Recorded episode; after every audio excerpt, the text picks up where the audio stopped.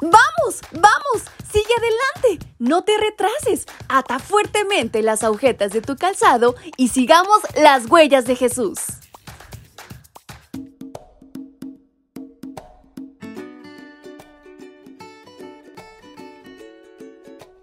Muy buenos días pequeños y grandes, ¿cómo están? Es un placer enorme para mí poderles acompañar nuevamente en su devocional para menores y adolescentes esta mañana.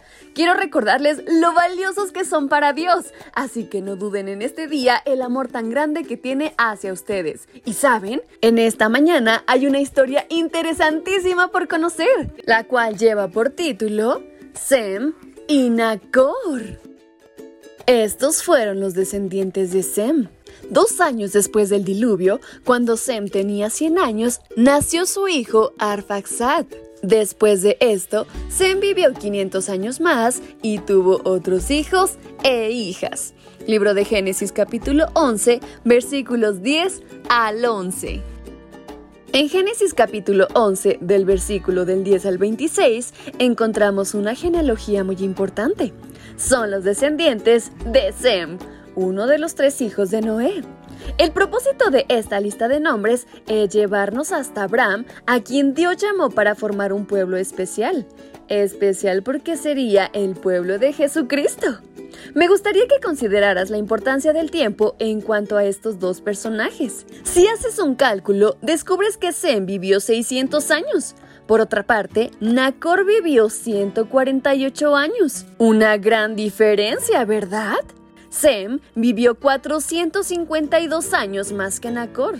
De allí en adelante, nadie iba a vivir tanto tiempo como Sem. Más bien, la edad disminuiría. Por ejemplo, Moisés vivió 120 años y cuando escribió el Salmo 90, anticipó que 70 son los años que vivimos. Los más fuertes llegan hasta 80. Los años pronto pasan, lo mismo que nosotros. Versículo 10.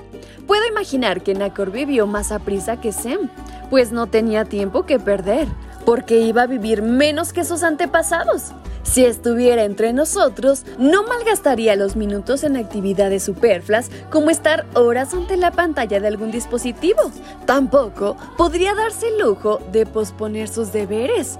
Nosotros debemos considerar el tiempo con mucho valor, pues los minutos que ya transcurrieron nunca regresarán. En realidad, de las 24 horas diarias, la tercera parte, o sea 8, la pasamos durmiendo. Es decir, una tercera parte de la vida estamos dormidos. Entonces, nuestro tiempo efectivo para estudiar, jugar y trabajar se reduce a dos terceras partes de nuestra existencia. Ante este panorama, estamos obligados a aprovechar cada minuto del día, así como disminuir el tiempo empleado en distracciones. Sería sensato que junto con tus padres elaboraras un plan de actividades diarias dedicar más tiempo a lo importante y menos a lo trivial. Con una buena distribución, podrías leer cada mes un libro edificante, aprender un oficio, practicar un deporte al aire libre, cooperar en los deberes de tu hogar, cumplir cabalmente con tus tareas escolares, entre otras actividades. Así que, ¿qué te parece si ponemos en manos de Dios ese plan para honrar su nombre siempre? Y esperando les haya gustado tanto como a mí su reflexión, su amiga Fabi se despide deseando que tengan un muy maravilloso día. Bye bye.